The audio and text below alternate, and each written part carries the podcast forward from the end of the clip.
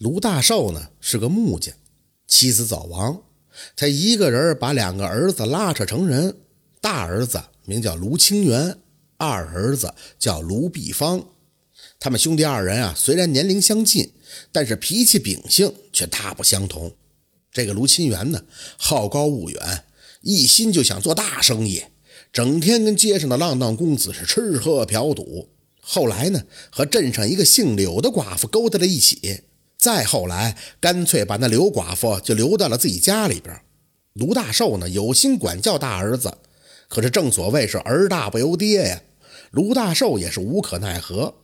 相比之下，这二儿子卢碧芳那就乖巧许多了，平日里跟着父亲后边是忙前忙后。到了后来，卢大寿病重，也都是这卢碧芳在一旁伺候。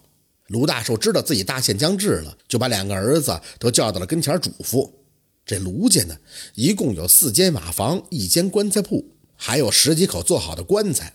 卢大寿气若游丝地说道：“我们卢家还有一件传家宝，门后这根门栓呢，是用千年的桑树所制，阴气极重。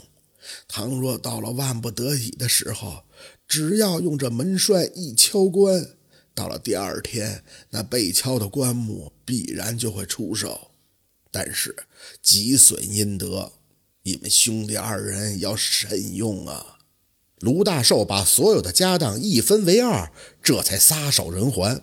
可这刘寡妇在卢清源的耳边吹枕边风，那刘寡妇就说呀：“人埋在地下，早晚化为黄土，何必浪费一口棺材？一口棺材少说也能卖个几两银子，这几两银子够我们吃上几个月了，何必那么傻，把钱浪费在死人的身上？”卢清源不顾兄弟的反对，竟然同意了刘寡妇的建议，用一个破草席把他爸爸草草的下葬了。在那之后，又拿出了几两银子给了卢碧芳，把他赶出了家门，美其名曰什么大丈夫志在四方，应该到外边多多的闯荡。把兄弟赶走了以后，卢清源便接手了父亲的棺材铺，跟那刘寡妇就过起了没羞没臊的日子。卢碧芳无奈之下，只好带了几件单薄的衣物远走他乡，最后在临镇的一个破瓦寒窑里暂时住了下来。当时啊，正县多山，山上也是林木茂盛。卢碧芳不会别的手艺，干脆就重拾父亲的老本行，上山伐木，做起了棺材铺的生意。卢清源和刘寡妇每天是吃喝玩乐，很快这银子也花光了。卢清源就望着满院的棺材叹气呀，嘿，咋就没人来买棺材呢？难道这年头都不死人了吗？他突然就想到了父亲的临终遗言：倘若走投无路了，用那桑木门栓敲下棺材，第二天这口棺材就能卖出去。当天晚上呢，卢清源趁着刘寡妇睡着了，蹑手蹑脚地取下了桑木门栓，在一口棺材上敲了敲。他一看没什么动静，就又回屋睡觉去了。到了第二天一早，天还没亮呢，就听见有人咣咣的砸门。原来啊，是那镇上的朱老财主昨天晚上病逝了，管家过来买棺材。您说多巧，管家最后挑的棺材就是卢清源昨天晚上敲的那副，把这口棺材卖了，得了五两银子。就这些银子，用了不到一个月，就被那刘寡妇挥霍了一空。刘寡妇就埋怨：“哼，本来以为跟你吃喝不愁，不曾想。”朝不保夕，卢清源信誓旦旦的就说：“哎，别担心，明天就有银子了。”当天晚上，卢清源趁着刘寡妇睡着了，再一次拿着桑木门栓去敲棺材。这一次，他一连敲了两口棺材。其实刘寡妇并没有睡着。白天，他见那卢清源说话斩钉截铁，以为他在哪藏了私房钱呢，所以呢，晚上呢就假装睡着了，想看看他把钱都藏在哪儿了。刘寡妇看到卢清源拿着门栓敲了两口棺材，不明所以，但也没多问，就继续睡了。第二天早上刚亮，真的有人登门买棺材。原来昨天晚上啊，有一对夫妻走夜路，不慎就跌入了山崖，他们的家人就过来选购棺材。令刘寡妇惊讶的是，那两人选的两口棺材就是卢清源昨天晚上敲的那两副。他这才明白。原来那桑木门栓是开启财富的钥匙。当天晚上，刘寡妇趁卢清源睡着了，悄悄拿着那根桑木门栓，在院中的棺材挨个的敲了一遍。当刘寡妇准备敲最后一口棺材时，卢清源起夜撒尿，不见了刘寡妇。出门一看，见刘寡妇手中拿着桑木门栓，就大吃了一惊：“你这干什么呢？”那刘寡妇急忙解释：“我睡不着，把那棺木上的雪扫一扫，免得雪化了腐蚀了木头。”卢清源一把夺过门栓，就说道：“这么晚了，早点睡吧。”到了第二天天亮，果然又有人来买棺材了。当时正值寒冬，人们在屋里边烧炭取暖。不幸的是，昨天晚上有一户人家取暖不慎，将房子给点燃了，那一家七口全都丧了命。家里的亲戚们过来买棺材，也就把那七口棺材都拉走了。院里边只剩下了最后一口棺材。刘寡妇攥着银子，那是笑得喜笑颜开呀。当天晚上，他们两口子正睡得香呢，突然就听见院里边传来稀稀疏疏的声音。卢清源和刘寡妇开门一看，就看见一个浑身是血的人就躲进了棺材里。那人说道：“我正在躲避仇人追杀，希望能在此避上一避，来日定当重谢。”刘寡妇一见那个人呀，是穿金戴银，对着那卢清源就耳语了一番：“倘若这人死在院中，摊上一场官司不说，到时候还得搭上一口棺材。”不如啊，趁着晚上把他弄死，弃尸荒野得了。他身上的财物不就成了咱们的了吗？卢清源抄起了铁锤，照那人脑袋上就是一下，把那人身上的珠宝尽数扯下，然后就抬起那个人的尸首，扔到了荒郊野外。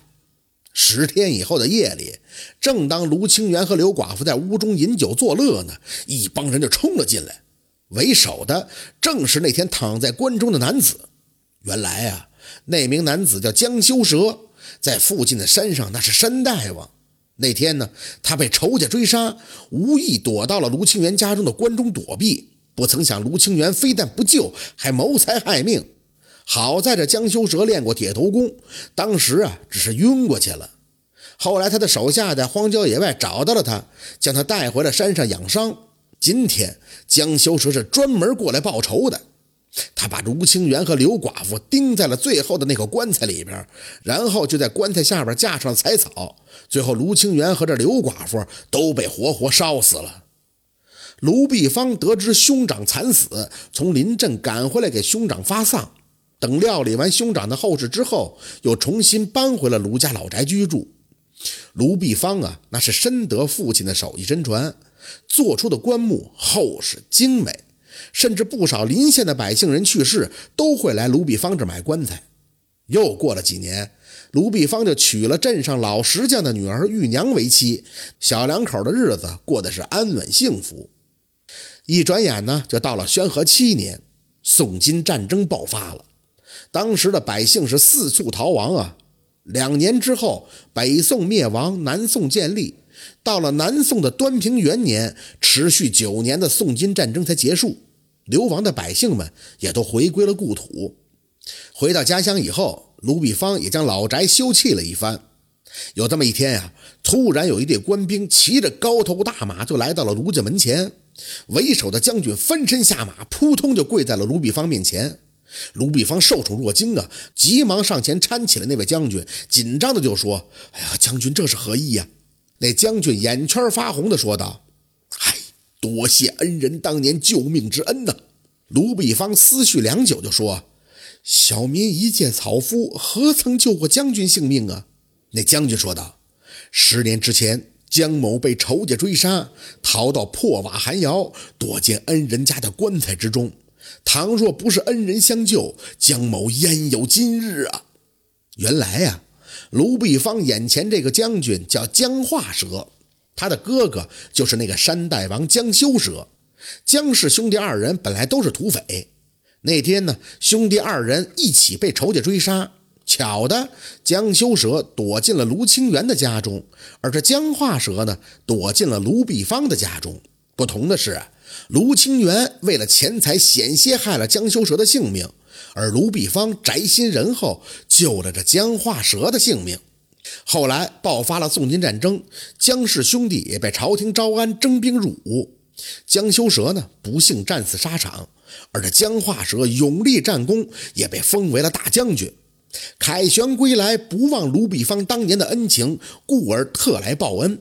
江化蛇就说：“承蒙当年恩人活命之恩，江某在圣上面前为恩人讨了一个工部侍郎的职位，掌管城中的公事、舟车建造事务，还请恩人莫要推辞。”卢比方万万也没有想到，只因当年的一个善举，自己竟从一介草民就变成了朝廷的命官。当时百姓啊，把这卢氏兄弟的遭遇编成了顺口溜，说谋财害命终害己，借官还官真忠义，是善恶到头终有报，战战青天不可欺。这就是借官还官的故事。感谢您的收听，喜欢听白好故事更加精彩，我们明天见。